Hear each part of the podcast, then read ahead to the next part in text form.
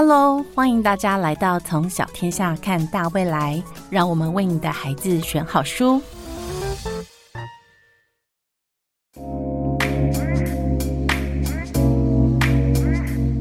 Hello，各位亲爱的听众朋友们，大家好，欢迎来到从小天下看大未来，为你的孩子选好书。今天是我们十一月的新书报报，请到我们的总编辑李党为我们来介绍十一月的新书。十一月有很多新书，对不对？周年集是。那所以我们会分成呃两次跟大家做介绍。我们先从呃年段比较低的。好的，嘿，呃。十一月呢，年段比较低的，哎，真的是非常低哦。它其实应该是，如果你家宝宝，我觉得，呃，三个月以后，其实就可以试着哦，对，三个月，对，就可以试着让他开始哈，因为我。呃，因为这么小的宝宝，你可能想说，我怎么跟他沟通呢？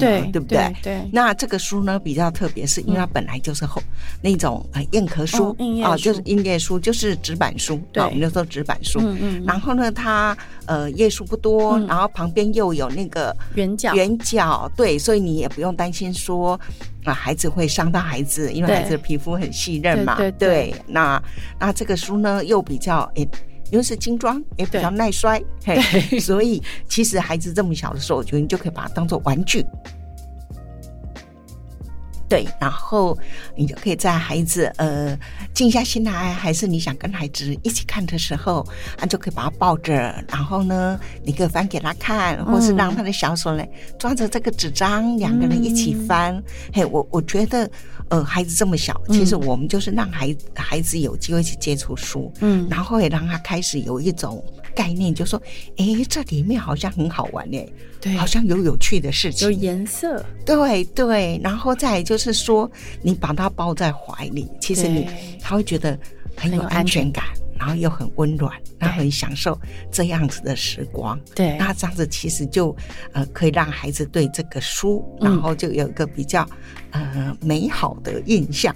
你会发现，那么小的孩子，其实不管你跟他讲什么语汇，对，其实他基本上大致上都不懂，听不懂，听不懂，听不懂，对对。但是我觉得，就说你就让他把它当做类似玩具，嗯，嘿，我就可以用这种概念。那这个书呢，其实它前面有两本。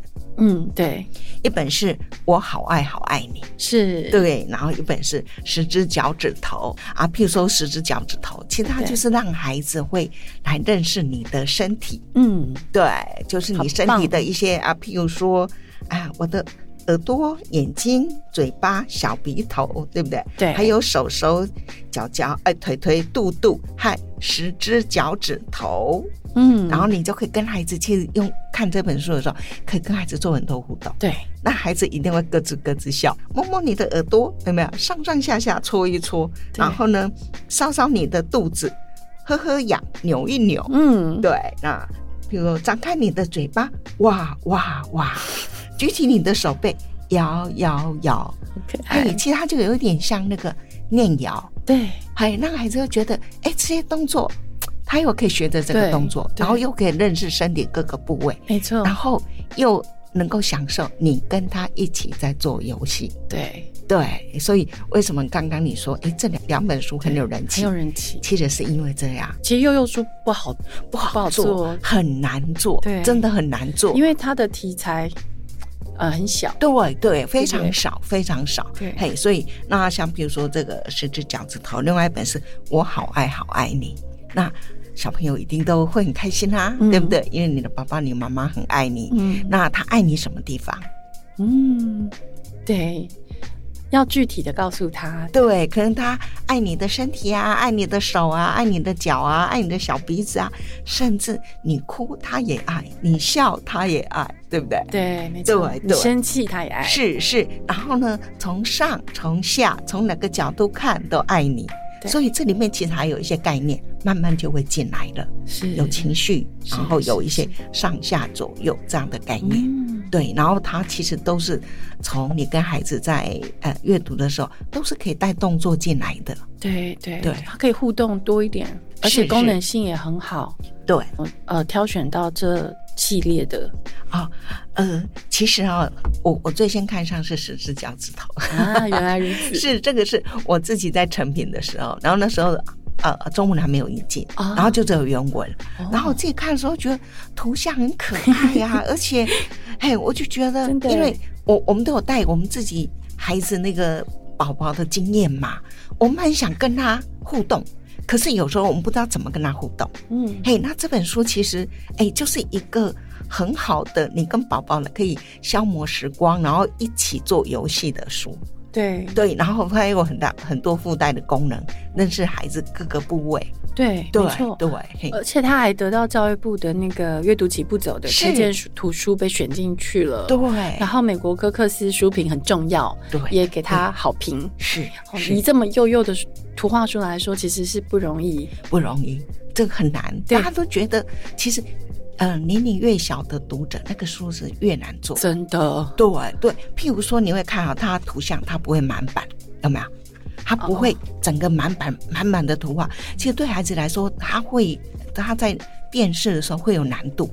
因为他视觉不像我们成人这么发达，是，所以他的图像其实要单纯一点。嗯，如果你是满版，其实他对他来说那个挑战度就太高了，就太花了。哦，所以其实，在幼幼阶段的选书，其实要注意的事情还不少呢。不少图像，然后包括他使用的文字，还有你要让孩子能够，哎，他真的愿意有空就去拿取这本书来玩，然后来读。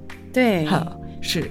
所以其实很难，那也是为什么说，哎，这个书好像出版了一段时间了，可是还是非常在美国还是销售非常好啊。对对，是这样。真的，因为嗯，科克斯书评应该是非常有影响力的，对，非常有影响力。我觉得它最主要是一种你呃亲子之间的互动。嗯，然后你可以做很多游戏，有没有？比如说，你就去哎搓搓他的耳朵啦，对不对？然后碰碰他的鼻头啦，对，然后搔搔他的肚子啦。那你都知道，在在可能孩子在四四个月以后吧，当你跟他做这些动作的时候，其实他会开心到不行。真的耶！而且其实有一些爸爸妈妈可能是新手爸爸妈妈，然后他们可能也还不知道怎么样跟这么小的小朋友互动。是，那这本书就成为一个很好的带领爸爸妈妈去跟小孩做互动的一个媒介。是是，它有步骤嘛？对，教你说，你先从哪里开始？对，然后就是可以做什么样子的动作？是是，呃，可能你读了以后，可能爸爸妈妈自己还可以发明很多玩法。对，他就启发。我觉得这是就是回到童心的开始。如果说你是第一个小孩的话，对，嗯，这个书就是让你。开始回到小时候的那个状态，是重来一遍的，呃，一系一系列，现在有三本嘛？有三本，对。那那第三本当然就是现在出来的，就是十一月要出的。对，我会做马桶，好可爱。对，那呃，其实我们知道，你要孩子刚开始，嗯，呃，就是说呃，解开尿布，然后自己去做马桶，其实。有一点难度的，对对，要训练，要训练。那你要怎么训练？对，要怎么去鼓励他？嗯，那这本书就是会一个蛮好用的方式哈，因为他可能他，你看，就是他也是会抓住孩子的心理哈，他会说：“我会坐马桶上厕所，你看，我穿着小裤裤，没有包尿布，今天开始我是大宝宝。”对孩子来说，他很渴望长大。对，那长大。意味着什么？你会做一些跟以往不同的事，对，那他就会很开心，因为他是大宝宝了，他要证明给你看，他要抓住孩子的那个心理，对对，所以他说：“哦，我知道我快要尿尿了，快走快走，我要去做马桶。”其实也是教孩子，慢慢的，好，你你就要摆脱尿布，那当你这样尿尿的时候，我们就要去找马桶。你看哦，那做马桶有什么步？有没有什么步骤？裤子脱下来，坐着等一等，坐马桶上厕所，感觉真奇妙，因为跟你穿尿布的感觉不一样，绝对是不一样。好，那好，那上完了呢，冲冲马桶，洗洗手，这是一种生活习惯的养成。对，好，我会坐马桶，实在好厉害。嗯，嘿，然后现在呢，爸爸妈妈和我跟大家一样，都会坐马桶上厕所。我会坐马桶，我长大了真好。听完这个故事就觉得温馨，对，很温馨哈。那后面其实就还要告诉你，就说当你为孩子准备让他学习坐马桶，要有那样子环境啊，怎么帮孩子做准备？这个其实就是给爸爸新手爸爸妈妈的指引。对，就，不会像要买那种很厚很厚的那个照顾书，是是他们没错。其实很难懂。可是像如果是你这样这一本很简洁明对了，然后就告诉你，然后前面其实就主要就是说情境，情境，然后让孩子看，你看书中这个小宝宝哦，他已经会自己做马桶了然后他怎么做，其实孩子就会觉得他可以，我应该也可以。对，嘿对，那我们其实就可以利用呃类似这样的书啊，嗯。教导我们的孩子，对，教孩子去哦养成这些生活习惯。感觉会成为就是那种记忆，就是那回忆是很甜蜜的时是期。是是。因为它算是就是小朋友可以很早就接触的一套呃绘本，对。所以我觉得对念故事的人来说，呃，无论是爸爸妈妈或者是阿公阿妈，对，好，其实他们其实都是可以跟小朋友做这些很亲密的互动，然后很亲切的引导，因为它里面的文字啊，刚刚听总编辑在念的时候，就觉得文字很嗯亲切，然后很我觉得他对孩子都是其实是慢慢慢慢去引导，对，嘿，慢慢去引导，哦，那你会觉得整个那个氛围哦，真的就是非常非常温暖。真的很温暖诶、嗯嗯，是。而且每一本呃都有一个呃标题小标题，比如说呃十一月的我会做马桶呢，在呃这个编辑的这个定义上面会把它定位在宝宝的生活习惯学习是书，是，对。对。然后像第一本我们刚刚说的十只脚趾头，它就是呃认识身体互动书。嗯嗯，嗯。对对，然后这个我好爱好爱你是。是宝宝的爱与认知互动书。是，所以互动这件事情呢，在这套书里面其实是重要的。对，我觉得在在幼儿这个阶段，嗯真的是非常非常重要。因为，呃，真我刚为什么说有时候有时候这个书就很像一种玩具啊？因为其实它就是让你跟亲子之间，你们可以做很多的互动。对，嗯、我觉得如果说新手爸爸妈妈有这套书的话，会是非常非常有帮助，好，然后而且是一种很温柔的感觉的绘本，是是，嗯没错。很讨人喜欢。对，那接下来还有一套很很重要的系列，对不对？哎是那个盛友，我想问你啊，你好对那个岩村和郎有没有印象？当然，当然，这个是大师，一定要认识的是是原村和郎跟对那些小老鼠们。对，没错哈。然后呢，呃，其实小天下我们在十一月要重推它的那个森林里的小松鼠。对对，很棒对哎，很期待。是我自己也很喜欢他这套书。我觉得这套书我最喜欢的地方是对，其实他让孩子去认识自然四季的变化。嗯，因为我我我们的孩子，呃，大部分孩子现在可能不管说你生长在乡村还是生长在城市里，对。呃，可能你那种感受都不嗯。明显，对。啊然后甚至你都没有留意到。嗯，他们没有时间去观察。是是，因为你通常都是关在屋子里嘛。对，对，可是岩村和郎这一套书，我就觉得非常呃适合带领我们孩子来认识大自然，嗯然后来感受那种大自然的神奇跟魔力。对，我觉得呃，岩村和朗在这个图画书的世界里面，它有非常重要的位置。嗯，哦，家家长可能也会很想知道说，哎，为什么一定要读岩村和老的图画书？对我我觉得他想传达的哈、嗯。其实是一种很温馨，对。而且是一种你有没有发现，他其实是很浓厚的那种家庭观念。对。呃，你譬如说在森林里的小松鼠这里面、啊，他们其实就是一家五口，嗯对。啊，爸爸妈妈，然后跟着是三只三个小孩，对。哈、然后这三只小松鼠，其实呃，他们就非常活泼，嗯。而且对他们周围的环境充满好奇，对。对，所以他们就会到野外去冒险。严中和郎呢，他就抓住这样子孩子的好奇心，然后在这套书六本里面，它其实带出来就是春夏秋冬，嗯，哈、有都有很明显的感觉。譬如说，我想日本的夏天可能跟台湾会非常像。嗯那是你，你想要台湾的夏天，你会想到什么？想到海边，想到很热，很热，然后冷气机的声音一直响，是这样子，城市里吧，大对概是那种感觉。可是因为像我是在乡下长大，嗯，所以我想到夏天，我都会想到西北雨。哦对，你有觉得夏天很容易下西？哦，对啊，对，那那可能我们在屋子里面，你碰到下西北雨，哦，就看着外面雨怎么这么大，就只会喊着、嗯雨怎么这么大？。对，可是如果你在野外呢？可能会去淋雨吧。呃，对跑去雨里面玩。呃，可能是淋雨啊，对。好，还是说呃，譬如说我们小时候可能就去啊、呃去采一片那个芋头的叶子啊，把它盖在头上 哇，好好感觉好好好玩哦！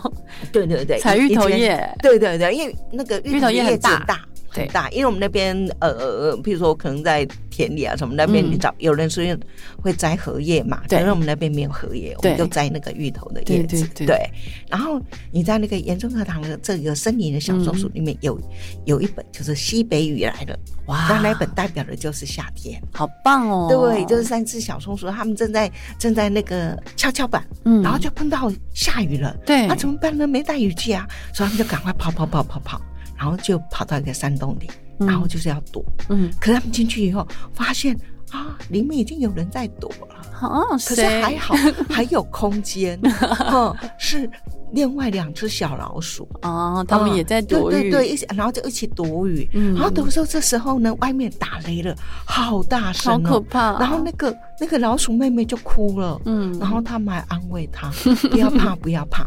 然后后来雨还是没停，就一直。一只兔子跑过来了，他说：“你能能不能挤一挤，挤一挤？”啊。大家当然都说可以呀、哇。所以后来又有其他动物进来了，好善良，对，很善良。然后大家就一起在这边躲雨，嗯，好，那就有那个革命情感。对 对对对，然后后来雨停了，嗯，那雨停了怎么办呢？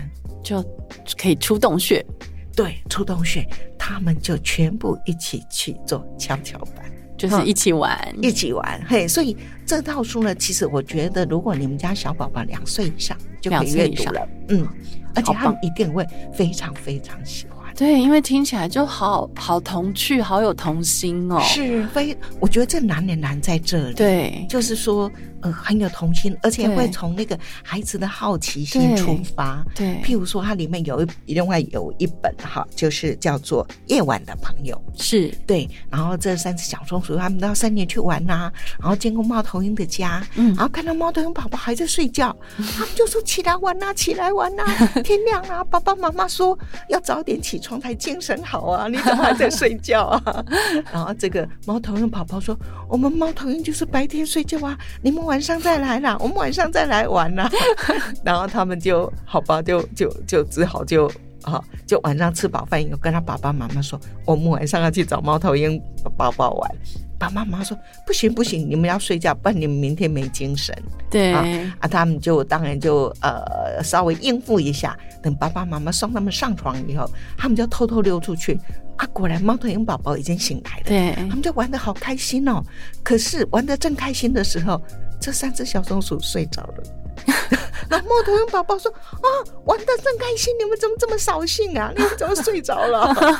然后这时候，那个那个小松鼠的爸爸就来了，然后看到说：“哇，伤脑筋呢！你们怎么睡着？啊，怎么累成这个样子啊？”然后爸爸就背小的，然后另外两个人就拉着那是爸爸的衣角，然后就跟着他走回去。然后这个又带出那个其实动物的生活习性，对对？对，然后还有友谊。好，然后隔天早，隔天早上他们睡到很晚很晚才起来，嗯，然后爸爸就看到他们三只在忙，对。然后他说：“你们在忙什么啊？”他说：“因为呢，我们要白天玩，好，嗯我们不能晚上玩，因为晚上我们就没精神了。嗯。那我们要写信告诉猫头鹰宝宝，好可爱哦，好天真，对，而且又很贴心，对不嗯对？很纯真的那个是是。感觉，对，岩村和郎他除了在描摹幼儿的这种心理，嗯嗯，然后嗯。我觉得又给他们非常单纯、对很善良的一面。对对对，另外就是说，如果你看到这个书，其实会爱他的图爱到不行。对，岩川和朗的风格真的是很值得说一说，哎，是而且他的用色，对他用色其实非常柔和。，对我觉得真的，如果我们要培养孩子所谓美感，真的，我觉得这套书是非常非常原适创合。很可以对收藏。对对，而且严中和郎他自自己本身，其实他自己就住在森林里，嗯，嘿。花费了他花那么多森林，对他去，他搬到森林里面去居住，嗯。然后他就不断的对他这个森林观察，嗯，然后做素描。嗯。其实他还是累积了两三年的素描本以后，嗯他才开始来创作这一套书。他其实到现在八十几岁，其实他也还是还是住在那个森林里，哦然后他有他自己一个美术馆。他的画其实很很细致，哎，非常细致，然后其实非常柔和，嗯嗯然后色彩非常协调，真的很美。然后像这本书里面，春夏秋冬，它每个季节就会给予它不同的颜色。嗯，小朋友就可以去感知那个颜色对应的那种感觉。对。比如说呃暖色调，它可能就是比较是夏天的颜色，对哈。对，哎对，譬如说他在这套书里面啊，他的那个呃第一本就是春天来了，嗯。他告诉你春天来了可能会有一些什么样，好，他们去看啊啊，譬如说雪中不见了，雪到哪里去了？嗯，啊？雪融化了，对，那融化了。变成什么？水，嘿，对，那它变成水又到哪里去了？他们就去追追追追追，哦对，然后后来啊，他们发现说啊，妈妈说冬天飞到天上去了，嗯然后他们就看来来他们森林里面过冬的那个候鸟也飞到天上去了。对，他们说哦，原来冬天真的就像妈妈说的，飞到天上去了。然后第二本就是我刚说的西北雨来了，就是夏天。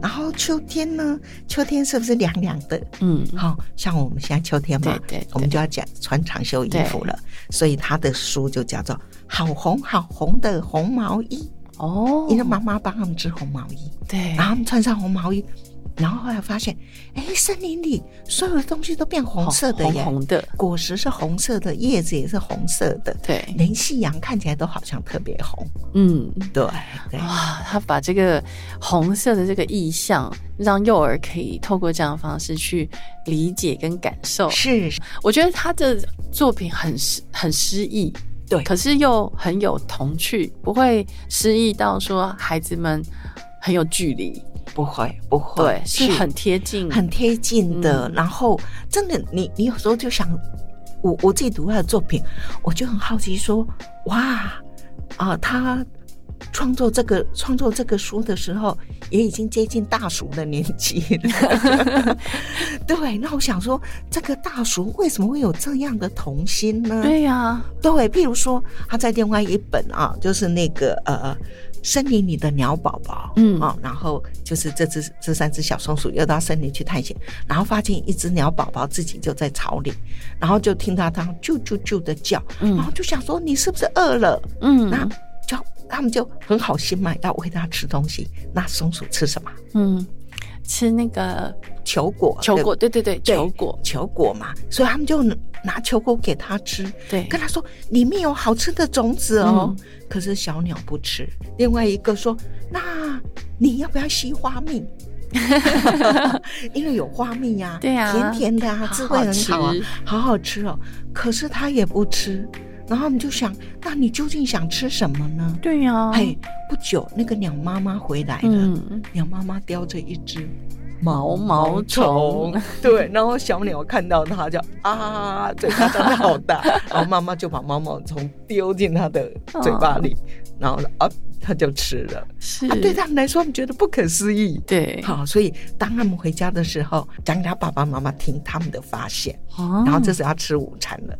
然后呢，他们一个小弟弟就选，他们就说：“哦，鸟妈妈回来的时候，然后这个鸟宝宝就啊，就张开嘴巴，嗯嗯嗯嗯所以他也跟他妈妈说啊，然后妈妈就把食物送到他嘴里。好可爱的模仿，对，是不是很可爱？嗯，对呀、我才说啊，这位大叔真的太厉害了。感觉也蛮有知识性的耶。他对他偷偷的把那个知识知识塞在里面，对，塞在里面，就像刚刚这鸟宝宝里面，这个其实有很多知识，哎，对食物，对不对？生态食物链，食物链，对。那好，然后包括我刚刚讲说那个候鸟，候鸟春呃春天来了，它就要飞走了。嗯，对，那像西北雨，对不对？对对这也是那个时候季节天天气的特征。对，对，这完全就是有知识性又富有诗意的，然后美感的，是是，然后非常童稚童真的、纯洁的、很优良的儿童读物。对，就是让呈现就是一个非常美好的世界。对，很和谐。很和谐，我我觉得这个其实是很适合我们现在的孩子，因为我们现在的生活步骤其实都比较比较紧很紧张，对，很快。对，那孩子无形当中其实也会被我们感染。嗯好，那如果你们在共读这套书的时候，嗯我觉得就可以放慢脚步，嗯然后哎去仔细聆听，而且我想孩子以后一定会对这个大自然会有更多的关心，然后有更多的观察。如果我们孩子其实他愿意，就说可以花更多心思在欣赏这个大自然的美景的时候，对我，觉得其实我们的父母也可以轻省很多。其实大人也不见得能静下心来去欣赏身边的这些美景。没错，其实我觉得大人先来看这套书，其实很有疗愈效果。对，我觉得很疗愈。我刚刚听完就觉得，哇，光是想象岩村和郎的画风跟这些主题，我就觉得很疗愈，好像走进森林的感觉，好像闻到了那个树叶的香味，对，树木。的那个芬多精的味道。是是，而且这套书我们在十一月的时候，我们推出来还会手机的桌布，哦，对，所以大家到时候也可以来下载。哇嘿，是哇，童书迷一定都 纷纷抢着要下载。对对，因为严春和郎实在是呃影响太多人了。对他在台湾其实有非常众多的粉粉丝，对那他如果没有呃对儿童没有一定的贡献的话，其实呃在这个图画书界不会那么多人对他这么着迷。，对，因为你看每天跃上这个舞台的那个作家其实是无数，对不对？没错，每天有这么多新人上，可是他可以一直在这个舞台上站这么久，没错，那一定就有他的功力。没错，就是他很重要。所以我认为，就是其实小朋友在呃学龄前阶段的选书很重要，是很关键，就是在美感的建立上面呐、呃，阅读品味的这个建立上面，其实呃在学龄前真的是需要认真哈、仔细的挑选。是会影响他们之后的阅读的一个嗯品味，对，而且最主要是小朋友本身会很喜欢，是对，因为就觉得，哎，我好像就是里面的小松鼠，对，我就很有可能会有这些举动。没错，对而且其实松鼠啊，在台湾其实很常见，对很容易就在公园里遇到很多的松鼠。对，现在很容易见到，念完书之后，可能去公园走走的时候遇到松鼠，小朋友就知道说 啊，它吃球球果，对，是是就马上想到哎，岩森和朗的故事。我觉得这个是跟生活息息相关。那西北语其实很重要。那可能小朋友如果没有读过这本书，听大人在讲啊，西北语，西北语。他也不知道什么意思，是但是是我看过这个图画书的时候，他就知道说，哦，西北雨是这么一回事。对，就是一场暴雨啊，嗯那可能下完了，那就雨过天晴，那你就可以继续做你的事。对，而且刚刚那个鸟的那个铺陈，我也觉得小朋友一定会很喜欢。就是，诶，他这个也不吃，这个也不吃，那他到底吃什么？是后来才发现，啊，他竟然吃毛毛虫。那对幼小的小朋友来讲，他可能没有这个知识对，的时候，他会很惊讶说，是，啊，原来鸟是吃毛毛虫啊。对，他对毛毛虫可能有不同的想法，对鸟像雏鸟也可能有不同的想法，就可以带他们去观察这些鸟类。是是，对，那他们也可以去稍稍微接触一下这个食物链的这个结构。我觉得稍微的让他们知道一下，我觉得它是一个很好的一个入门书。是因为因为毕竟是阅读的孩子不是很大嘛，对所以他不会说让你丢很多知识，对对对，去妨碍了他故事的进行。没错但，是他还是非常呃适切的丢入了一点，没错，对，然后垫垫孩子对自然的兴趣。对当你对这个感兴趣的时候，其实你就会去观察，你就会投注更多。是，所以这个选书真的选的很好哎、呃，是没有没有没有，作者很厉害，就是也要你们选到想就是在台台湾推广它，不然的话，其实台湾读者也是呃必须要会日文啊。哦，对对，没错，啊没错。但是我觉得，就是说，像这样这么经典、这么温馨，真的是呃这么优质的，对，对，就只要是这么优质的绘本，我觉得就应该在孩子在小的时候，让他们有机会去呃练习。那我觉得如果你这种书孩子看多了，其实真的你可以养出一个很贴心，然后很温暖的人。真的耶，嘿。就是品格上面也会比较纯粹吧，我觉得，因为现在呃太多会污染孩子心灵的媒体资讯。很，多，嗯对。嗯，可是岩村和郎的东西感觉就是非常的 pure，对，嗯，是是，他有一个很真善美的一个基底在那边，对那对，真的是这样。真善美好重要，很难让小孩子很容易理解。可是我觉得透过他的作品的时候，孩子是可以很自然而然的感觉到那种真善美的感觉。，是是，他们也许没有办法表达，但是他对他可以感受到对，可以感受到。我们一直，呃，其实我们会说，最好的教化就是潜移默化。没错，对，那我觉得这套书就有这样的功能。很棒哎！所以这套书到时候就是六六本本一起出，然后呃再加上有手机桌布可以下载，对，然后到时候购买的时候还有年历，年历嗯，是，哇，太超值了吧！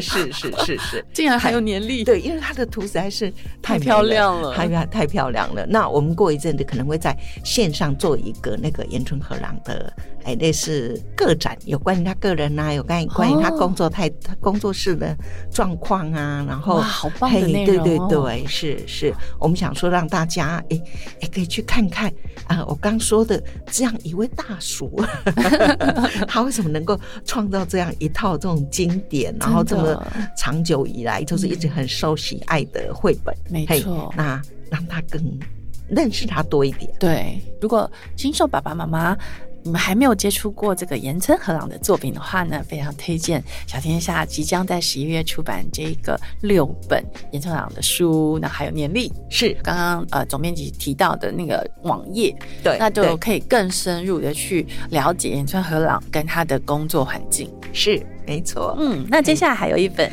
有一本也是哎、呃，这本呢它也非常特别，是好、其实呃，我们刚刚说呃，岩村和朗的绘本，对然后就让大家去接近大自然。嗯那其实我今天接哎，接下来介绍这本也是走进大自然。嗯对，那这本的年龄层就会高一点。呃，我们都知道，在绘本来说，呃，美国有个很大的绘本奖，对不对？对，没错，叫凯迪克。对，凯迪克奖。那这本就是获得凯迪克银奖的作品。嗯对，那它的图当然它就是一个，其实每一个跨页哦，你都是会觉得就像一个精彩的那个呃水彩画，对，好漂亮、哦。对，非常非常漂亮。那这一本呢，其实我觉得它应该是说在疫情期间，嗯然后我觉得他就是作者他对一个反思，嗯。就觉得你看疫情期间，我们这所有人都关在屋子里，对。那时候甚至封城，对不对？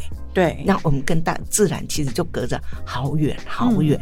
那他其实是希望可以嗯邀请大家、呃走进自然里，他这个画风真的很写意，是非常写意，对不对？对，很写意，是是我很喜欢。对，然后嗯它的文字其实你会觉得很诗意，嗯它文字很少，对，文字非常少。非常少，嗯，可能一个快可能就只有一句或是两句，对嘿，其实很少。对啊，尤其是你这样看，它好像就是这么诗意的画风里面，可是你会发现作者其实还是有他的布局。如果那个呃，圣女可能会觉得。呃，有点奇怪，为什么这个我们现在因为书友在现场嘛，而且看到我贴了好多我的那个 memo 纸，对啊，为什么呢？很想知道哎，总编辑为什么贴这么多这个 看？起来好像好像平凡无奇哦，为什么贴了这么多？对，为什其么？实是因为它里面有一只小瓜牛哦所有我贴的里面贴的那一页里面都有一只小瓜牛。哦对，那它其实从一开始一直到最后，他用这只小瓜牛来串场。这是嗯小瓜牛真正出现它名字的时候，其实只有一页。嘿，可是它从它的扉页开始，哦，就已经布对局了。对对，就很多对，你就看到这只小瓜牛，那最后你会发现它不断的出现，它在这里，它就看着这个小女孩要走进森林里，然后接下来很多地方，它可能都在不经意的地方都会带出来，你要仔细去观察，然后才会看到的一个动线。啊、其实这本书经过总编辑这样一提醒哦，我就觉得说可以看很多次哎，因为对第一次我们一定是不会发现，小朋友一定不一定会发现。哦，小瓜牛在很多地方都有出现，所以我们在读第二次、第三次、第四次的时候，他可能就会慢慢的找出呃脉络，然后他就会发现说，哎，妈妈，我有发现有一只瓜牛，它在这里，在那里，那里。对对对对那我觉得这本书就是会可以重复读很多次的。呃，一本图画书，而且它的图像真的很漂亮，真的非常漂亮。这个水彩应该是水彩，水彩，对，然后就对对，我觉得它的这个晕染啊，跟它的这个技法都很让人看了，就是也是疗愈系的，是是也是很疗愈。那当然，它其实，呃，这本书我觉得它就是在邀请我们走进自然，嗯，因为他一开始啊，让这个小女孩跟妈妈嘛，可能到乡下，可是对她一开始会觉得说，从前从前很久以前，哈、嗯我们是自然的一部分，对哈，自然也是我们的一部分。可是现在呢？我们人在自然里，心却常常还在家里。对对，哈，我想每个人看到这里，应该觉得真的这被讲中样，被讲中了，真的突然有点罪恶感，呃对对对，可是呢，你要怎么去走进自然？其实你包括你在屋子里，你其实都可以感受到自然的存在。对，譬如说，自然可能会透过窗户嗯把它的光照进来，嗯有没有？在地上，可能它就在地上跳舞，还有风，对不对？哈，然后呢，你如果你仔细观察，甚至比如说我们刚说那只瓜牛，对，你买回来的青菜上面可能都可能会有小瓜牛，真的，真的啊，会呀、菜叶留一叶嘛，不要煮嘛，哦对。然后就把它哎让它养在一个小纸盒里，对。然后让它吃。瓜牛真的好可爱，我很喜欢瓜牛，对，然后我记得我们那时候养蚱蜢的时候，就是呃，那那叶那一个叶子吃完了，那要再吃什么呢？我们有时候就呃，譬如说那是芥蓝的叶子，嗯。然后后来就给它吃空心菜的叶子，给他吃高丽菜的叶子，嗯。然后后来发现他最不爱吃的就是 A 菜的叶子，哦。因为它有个怪味。哦，他不喜欢那个 A 菜的味对道，，可是你想想，这样是不是我们吃叶菜最安全？嗯，共同不喜欢吃。对，对，其实我们就从这样做出了一个结论，哦它也是一个实验呢，是就像个实验一样，好好玩哦，嗯很好玩想过。对，所以你其实要接近自然，呃，相对其实容易的。我们要带我们孩子也是，你不一定一定要跑到深山，深山里，就像我们刚刚说的，你看着太阳进来，可能跟着你们家的纱窗啊，哈，你们的窗帘呐、他们可能就有一些那种共舞。对，还有光影的变化，光影的变化，对，对甚至那把椅子，没错，它原来是树木，它就是自然呐、对啊，我刚刚就好想念哦，因为对好好好听，它就是写说自然用棉花做成衣服，温柔的拥抱我们。自然用树木做成椅子，让我们坐下来休息。其实它的文字啊，真的很简单，小朋友不会听不懂，可是又可以感受到他那种想要表达的那种诗意，跟那个我们从大地获取资源的那种感觉。是是，对他甚至说，其实当你抱着你家的猫咪、你家的狗狗，你感受到它们的那一种皮毛的温柔或是粗粗的感觉，其实这也也是自然。它甚至还提醒你，包括你打开水龙头在洗手的时候，其实这些水是从哪里来的？嗯河流，对不对？嗯，那好，你水龙头流下来的水，它是不是非常急？对，好，非常急。那他们要到哪里去？他们赶着要到大海里。对，对呀、其实这里面就有像刚刚圣你读的，跟我刚刚说的，是。其他在在都在提醒孩子，自然无所不在，只要我们好好去体会。呃，这一本书的译者是尤佩云老师，是是是，那他也有为这本书写呃一篇导读，，对，就我们附在那个书的后面。嗯，然后呃尤佩云老师在里面有写了一段话，我觉得还蛮精准的。嗯他说，文字单独来看像是一首抒情诗，嗯，并没有故事。然而，会者心地得笔，却采取一个有趣的策略，一方面以图来呼应文字的意涵与意境，同时在画面里加入实际的人物，啊、上演一个完整的故事。嗯，我觉得这非常精准，在讲这本书。哎，啊，如果把它从头把它翻到尾，你也觉得你也像在看你看类似一部电影，对不对？对哈，对。还有非常非常多的那个画面，对，然后你可以，呃，就是用一个比较平和的心情在读这些文字，嗯，然后再看它里面的这些呃水彩图像，我觉得读这本书跟刚刚岩川和朗的那个系列啊，嗯，我觉得他们好像可以连在一起，就是不同年段这样连过来，然后呃，都让我们感受到大自然的那种包容性哦，然后以及就是那种美感。那美感不是眼睛的美感，是呃，我们跟它共生共存在里面的那种美感。这本呃走进大自然啊，我觉得它的画面就是非常丰富、欸，就是很多不同的呃视角跟很多不同的构图，嗯，对对，变化很很丰富，但呃读它的时候会很宁静，就是你的心会很宁静的是读它，然后你可以用很慢很慢的速度去呃放慢阅读这本书的时光。不只是一个视觉的美感，其实真的还可以带给我们心灵的美感。我觉得小一。呃，大班、小一都还蛮适合。其实那个阶段，他们也开始试着要去创作一点点简短的小童诗啊，或小童谣。对，是我觉得它里面的文字啊，很适合是给是，孩子们给孩子，甚至孩子可以去仿作。没错譬如说自然在哪里，那孩子一定会有不一样的想法。对，说不定就在他的铅笔盒，对不对？好，对对对那他的笔也是啊，他的笔也是木头做做的的啊，是是，就可以联想到很多东西。嗯，怪不得他会得凯迪克奖金牌耶。是凯迪克奖其实台湾的家长比较陌生，总编辑说一下那个凯迪克为什么这么值得大家读？因为凯迪特奖，其实我们都知道，美国的童书其实非，呃，就是说他们非常蓬勃啊。嗯那每年，我想在美国出版的绘本，而且美国其实多数他们都是原创绘本，对，他们引进国外的作品，其实那个比例非常低，哦因为他们自己的创作者就非常非常多，对。所以每年他们自己出版的这个书应该有光绘本就有好几万本吧。嗯，我对对，然后他们的图书馆协会就是从对。一九三八嗯。一九三八年，他们就决定来鼓励鼓励这些、呃本土绘本的创作者啊，然后给他们一个奖项，所以他们就会邀请那个呃图书馆员，嗯。然后来做评审，每年会把它在美国出版的。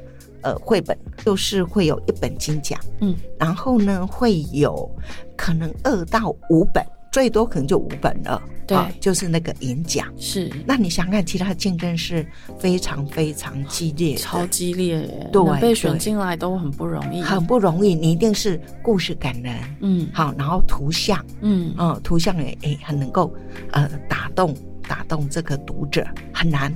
真的，如果说有一天你你被选上了，好像说黄袍加身也不为过吧？真的他们自己都会非常非常兴奋。嗯，因为真的是竞争很难很大很多，然后你可以这样脱颖而出，真的是不容易耶。是，是，那尤其是这一本，嗯，对，你要把这样一个简单的主题，然后给他有这么丰富的那个画面，嗯。好，那尤其是呃一个一个画风，其实它也可以带动读者那个阅读的心情。嗯，没错，，那我觉得他可以把它经营成这样，真的是不不容易，不容易。真它的图文关系很好，对翻页的整个设计铺陈也都很美，我觉得蛮值得收藏的是这本是书，这本图画对书，我觉得大人也会喜欢，是不只是小孩。刚刚的因为都是引进的哈。对我们现在来讲一本原创，好啊，好期待哦，台湾原创的绘本。是，而且这位作者呢，我想大家都认识，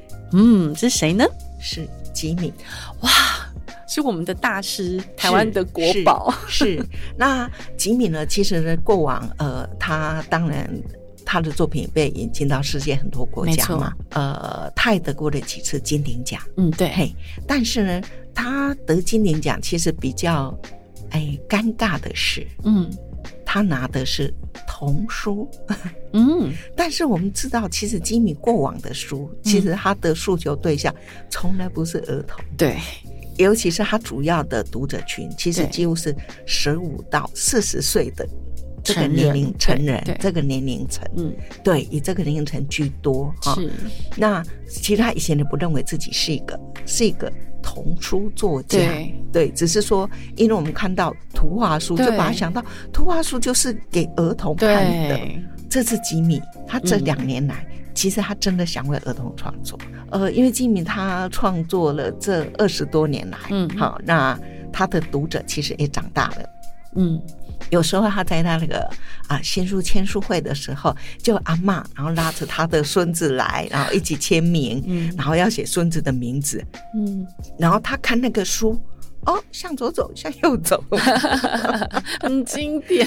对，很经典，可是不是给儿童看的啊，他就觉得他可能看不懂。是，嘿，所以他想说，那我是不是真正来为儿童创作呢？嗯，我觉得嗯这个就是一个身为一个艺术家，他一个使命感，想回馈给这个想回社会。，对，回馈给这个社会，这样嘿，那所以他就觉得说好，那他他开始来想，他来创作绘本。对，那他先前在呃小天下其实也创作了两本了，对。好，一本是《地球宝宝晚安》，对，一本《地球宝宝早安》。没错，那这两本其实都是比较基于他自己养育女儿的过程，对，因为他的女儿呢，呃，很不好哄睡，对，所以他那个地球宝宝晚安其实写的几乎就是他女儿，然后早上也是呃叫不起来。早上叫不起来，可是又急着要把他送出门，那怎么办呢？其实那两本就比较是基于那个他他自己的育儿经验是哈，嘿对的，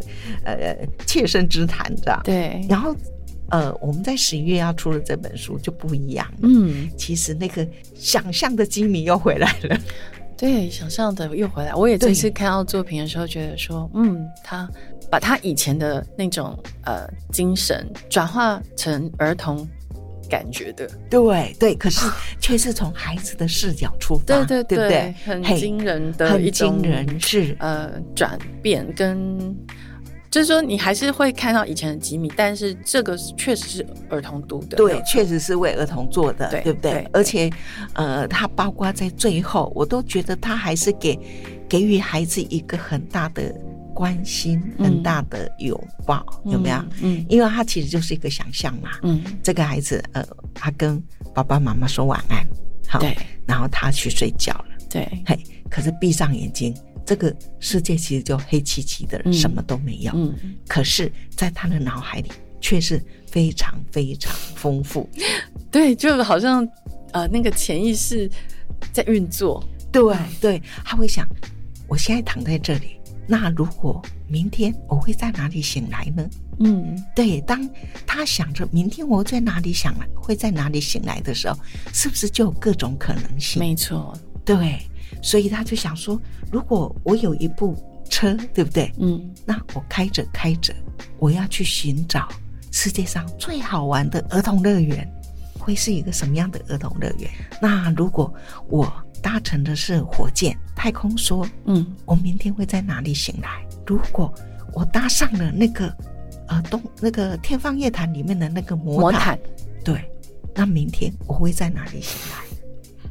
好浪漫哦，是是，呵，就你会发现它里面好有想象空间。真的，对然后小朋友其实读完就可以一直延续下去，或是是在睡前他可能也会这样子入睡。对，那甚至可不可以跟爸爸妈妈玩游戏，对呀、就可以刺激孩子的想法？那你会在哪里醒来？嗯，对你，你要怎么去？你要怎么去到那个地方？好，因为还是要合理性嘛。如果我是那个妈妈，可能就会趁他睡觉的时候把他搬到一个 另外一个房间，是是是我就然后他醒来，我就可能就会跟他说：“你看你在哪里醒来？”醒来啊，是是是延续昨是是天睡前的故事。是是没错。那其他到最后就是这个故事最后，就是他不管他他知道，不管他明天在哪里醒来，其实他知道爸爸妈妈都在，对，会很有安全感。很有安全感。你的想象，其实你可以无限的冒险，嗯，对。然后，但是你知道你在现实的世界里，爸爸妈妈都在你身边。家永远都在。我觉得嗯这个是给孩子们呃建立那种不要有分离焦虑啦，嗯，然后或是睡对睡觉很抗拒的小朋友，他们在读的时候可能会呃用另外一种心情入睡，因为是我自己的小孩也是讨厌睡觉的小孩对，他觉得他会错过对对，好玩的事发生，他会可是他在睡觉，所以他不愿意睡。是是嗯是，但是当你有这样的想象的时候，啊、小朋友在睡觉，他他知道他就算进入梦乡，还是会有好玩的事情是没错。正在发生，以及将会发生。我只要闭上眼睛，我好像哪里都可以去，没错，没有我去不了的地方。大人读应该也都很有感，嗯，对，没错，很多大人有对生活很疲倦，对，但是你可以在你的精神上做一些出游。没错，就是你可以去幻想说啊，我明天醒来会在亚马逊雨林，是是，对，这个书里面，我觉得吉米他的设计也是非常好的。嗯，他就会说，如果啊，比如说，如果我我开着车嘟嘟嘟，好，嗯。那明天我会去到哪里？嗯，其实，在你没有翻页的时候，对，你并不知道他去了哪里，是，所以他会给孩子一种悬疑，对。跟一种惊奇。嗯，对，可能在翻页之间，你就会期待。没错，是是，所以他其实真的是一个非常老练、有经验的呃创作者，是。他运用了这个纸本，然后这种翻页的效果呢，创造惊奇。嗯，是是，好，对真的是很厉害的，很厉害，很创作厉害者是是，所以我们其实也很期待他新的作品。对啊，他如果来为我们的孩子创作，那我觉得就就是我们读者小读者的福气。真的是幸福哎、对，他是真的是全球知名，应该算台湾第一个对跨到对国际去，是是，他的书卖了非常多对国家的版权。IP 也非常对，很强。多的一个对，是是。其实如果说读了这个这个吉米这个作品，其实也不妨带孩子去，譬如说去啊做那做那个呃，像南港有没有？嗯。南港那个捷运站那里就有他很多他设计的嗯那个、嗯嗯嗯，哈对。椅子啊什么啊对哈。对对。然后呢，你还可以去做那个呃淡水那边的那个轻轻轨，没错。嘿，他也有很多他的布置的东西，还有在宜兰也有。没错，所以小朋友其实呢，到很多地方都可以碰到吉米，其实吉米他自己本身非常非常用功，他就是、嗯呃全心投入，就是在创作嗯哼嗯。哎、他也不太应酬，也不太 不太做什么，他就是呃整天就是不是创作，就是在汲取养分，在看哇电影，就从里面去寻找灵感。真的要成为一个专业的这样子啊、呃受到全球一直大人气的是哦是。创创作者，真的是要花费非常多我们难以想象的功夫。对，而且这一次哦，这一次这一批呃新上市十一月新上市的书，嗯，每一本都有机米的铅笔签名。哇。他还画了很多小图像，他前几天才来这边 一本一，本签的，真的，是是那买到书的人一定超开心是，欸，没错没错，每本都是他亲亲笔签，名。对，，对，呃，前面的那个一千五百本，对，所以大家当这个书上来的时候，可能就要哎哦，抢哦，要是是是先预购，要对。最好是预购起来。就是呃，博客来啦、陌陌啦、成品啦都有对对，都有，先对预购，不然会抢不到亲笔签名，对不是是对？，对对。哇，这次真的大家也很有福哎、是是，而且我觉得如果之前有注没有注意到那前两本的，嗯也可以趁这一次一起三本一起带一。起带一起带，对，这样子小朋友就是他，呃，他可以有一个很棒的睡前仪式，是吉米的图像跟呃文字来陪伴他们的。是是，对，而且因为就就是我们原创作品嘛，对小朋友读起来就更有感了。呃，我真的觉得他的童书出版是一个另外一个新的开始。嗯，很棒，是也要遇到你们很好的编辑啊，就是把这个东西对，我们成就是型，对成型，然后有时候就是跟他沟通，因对为有时候我们也不太。不见得说这么理解他的创作理念，然后他会跟我们沟通，沟通。那有时候我们会会跟他说，那我们的考量是什么？嗯哼那其实就是彼此就是呃嗯互相了解。对，那互相了解，因为大家的目标一致嘛，都希望这个书更好，嗯，然后更受读者喜欢。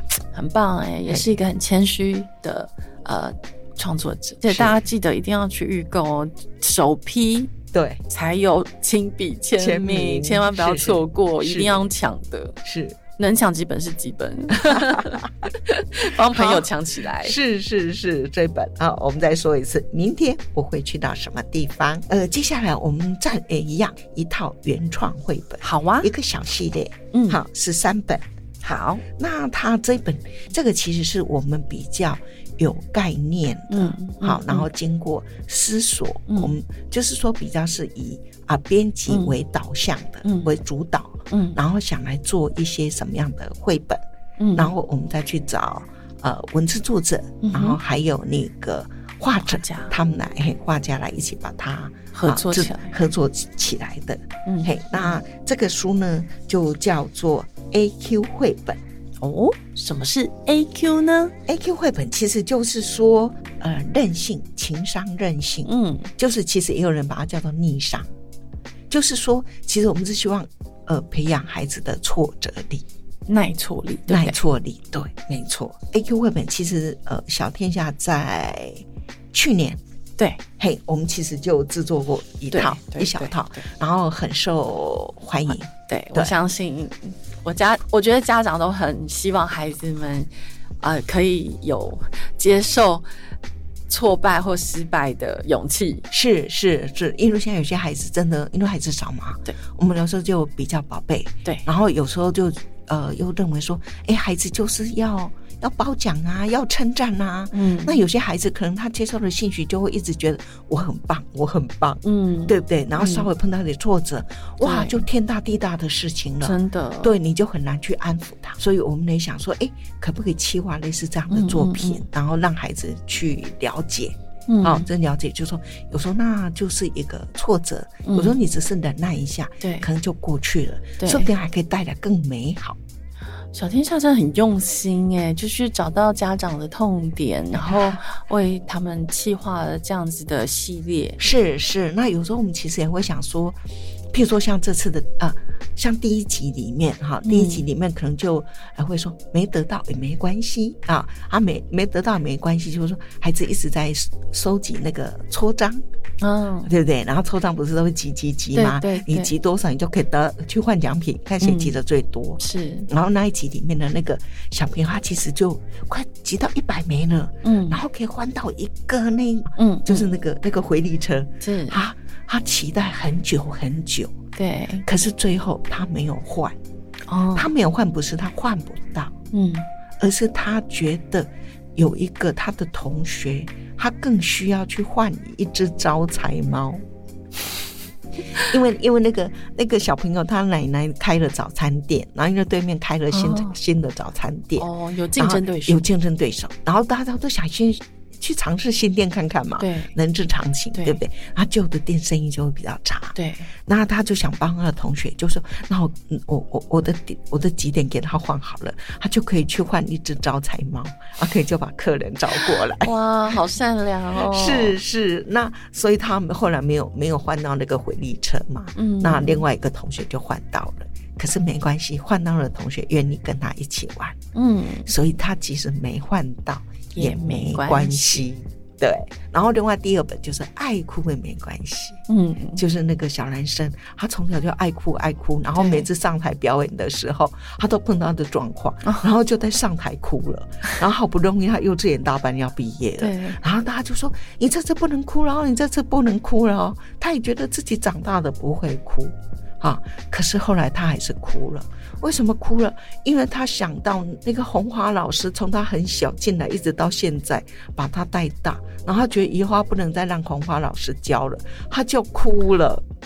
况爱哭也没关系，真的想哭，你可以哭，想哭你可以哭，嗯对，不一定是男生就不可以哭，是这里面就是男生。另外一本是慢一点也没关系，嗯就是那个孩子什么都很慢很慢。有时候我们可能要去了解孩子，我们都叫快一点，快一点，对不对？对，那我们要去了解孩子为什么他这么慢，嗯因为那个孩子他就是一个喜欢大自然的孩子。嗯，当他走路走到一半，突然听到一个没听过的鸟声，嗯他就停下来了。他想知道是哪一只鸟会发出这样的叫声，所以他就是一个这样的小孩。嗯那当你了解他为什么慢的时候，嗯，其实我们就可以去接受他。对你不一定一定要跟着你的节奏。然后呢，在我们这次的这三本，其实又不一样的主题啊。他，比如说他第一本哈，它其实是说胆小心只是很小心。这里面的这个胆小心呢，它其实跑得快、跳得高，各方面表现都很好，可是他就是有时候就是会特别小心，嗯。哈啊，然后也有一些他很害怕，譬如说他怕黑，啊，怕蟑螂，嗯，我也怕。是是，然后呢 又怕爬高，哦，对。可后来学校有一次那那个一些户外活动，嗯。然后他就慢慢慢慢去克服了。啊，然后就觉得妈妈就说：“你看，你看，其实你胆子很大啊，你其实不会，不是就是不是那那么胆小你觉得胆小啊。”可是他妈跟妈妈说：“可是那如果嗯同学都荡秋千荡得很高，嗯啊，我不怕，我不敢荡得这么高，嗯那我究竟是胆子大还是胆子小？”那妈妈说：“其实这不是你胆小，对啊，你只是很小心，谨慎，你只是谨慎。”嗯所以其实诶，让他去分辨，对不对？什么是胆子大，什么是胆子小，嗯什么你是小心，嗯嗯，而嗯不是胆胆子小，而是胆小，对，有差别的。其实就让孩子去分清楚。嗯啊，你不要让人家说，人家认为胆小鬼，胆小鬼。嗯可是你真的是胆小鬼吗？还是你是很小心？哇，这个议题很少人讨论呢。对，其实让孩子去理清，嗯理清他嗯这样子的、哦，就是自己在做决定的时候，对，哦，你你的判断依据是什么？嗯嗯，对，只要孩子你能够讲出你的理由，嗯，其实你不是胆小，对，对，哇，这个主题蛮特别，很特别，对不对？很特别。嘿，然后第二本呢，第二本就是小乐，你可以快一点。这是这孩子他反而是慢了，嗯哼，哼，他反正是慢了，他常常迟到。那比如说他第一天他上学的时候，他很快很快，因为他已经迟到了，他就用跑的，在走廊跑，在点楼梯上跑，然后冲进教室，然后就这样子，然后横冲直撞。那老师说：“你慢一点，慢一点。”他说：“可是我已经迟到了。”那老师说：“那你有因为这样横冲直撞，你就没有迟到吗？”他想想，对吼，嗯第二天他还是迟到了，然后他走得很慢很慢。那老师说：“你今天怎么迟到这么久呢嗯，？”他说：“你昨天叫我，反正我快一点也没，也是一样迟到。迟到，营养午餐时间，对，今天有他最爱喝的玉米汤，哦，对，所以他就挤挤挤挤挤挤去要盛，结果把人家已经盛到同学又把他撞翻了。天哪，对，那这时候怎么办？武昌阿姨就帮他整理一下，嗯，然后就告诉他说，其实每一个人都分得到，对你不用这么急。对，那他这时候他就开始想，那他什么时候要快一点，什么时候要慢一点？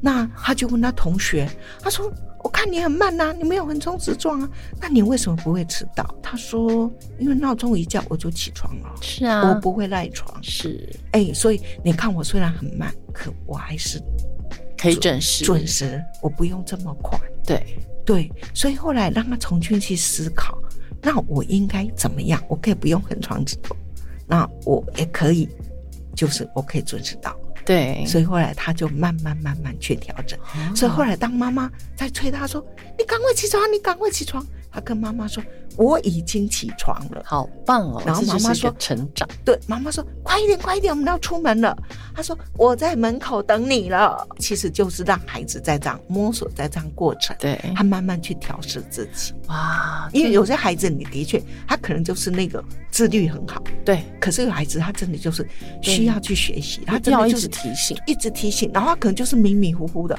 为什么一下子快，一下子要慢呢？对，就像然后第三本是童恩戴口罩了。那这个戴口罩了，其实也是这个童恩，呃，因为爸爸是医生，好哦，，那这个其实比较扣准我们现在的疫情。是是啊、是。他原来有一个有个同学啊，这个永新，他每天会来找他，对，然后我们一起去上学。嗯。可是他觉得他很久没有来找他了，嗯，他最后就自己一个人去上学，然后到了学校，他发现同学都离他远远的，嗯，也不想跟他玩了。嗯他不知道为什么。嗯那当然，他这个在上学的过程里面，他有经过啊爸爸服务的医院，嗯，那发现以往哦人很多，来挂号的人很多，可是现在怎么好像人很少？那究竟发生了什么事？嗯那后来他就去问他那个每天来找他找他呃上学的同学说：“哎，等一下下课我们可以一起玩吗？”嗯，他同学说：“不可以，我妈妈说我不可以跟你玩，哦因为你爸爸是医生，我们担心你身上有传染病。这是是人性，人性哈，那的确是，就觉得疫情刚起的时候，对。对，包括以前 SARS 的时候，对，很多医生的小孩其实都会被排斥，没错，对对，那这个讲的就是这样一个过程。哦。对，那后来他那个同学好就是发烧了，啊，就在校门口，啊，现在不是都有个那个呃那个发烧等待区吗？对，然后同学就在那里，嗯，那这个同仁就戴着口罩，然后去就跟他挥挥手。然后这个同学就说：“啊，你不怕我身上有有，因为我发烧了嘛，我有传染病，传染给你吗？”嗯，他说不怕，你看我把口罩戴好了。是，那当然后来就是因为疫情嘛，那他们就线上上课。是，那他反正很很喜欢线上上课，因为同学跟同学之间大家没有距离。嗯，就反而线上大家不会说你身上有传染病，然后同学之间的情谊反而更好。后来当然就是呃，疫情慢慢他很期待，等到疫情告一段落了，好，他觉得他很期期待能够回去学校上学。一般如果我们不是医生的小孩，嗯，那我们对自己的这样的同学是不是也可以有更多的同理心？他们是医生，其实医生更知道怎么保护自己。所以呃，这这三本书其实就是类似这样的主题去分析。哦，就是什么是胆子小，什么是胆子大，嗯，好，然后再就是呃快跟慢，你自己要怎么去拿捏跟分清楚，嗯。啊，另外就是我们对哎家长背景比较不一样的孩子，对，那我们对他们可以有更多的同理心，是对，很棒，都是让孩子们可以学习到一些人性里面的一些正向的东西，我觉得这是家长会很喜欢的啊系列。刚刚听李党董编辑介绍了好多好多的绘本哦，真的好精彩的十一月，有各种不同年代的绘本，我们非常非常的期待哦。等一下我们会在录制十一月其他的新书，没想到还有这么多的好书吧？记得听下一集哦。这集就录到这边，拜拜。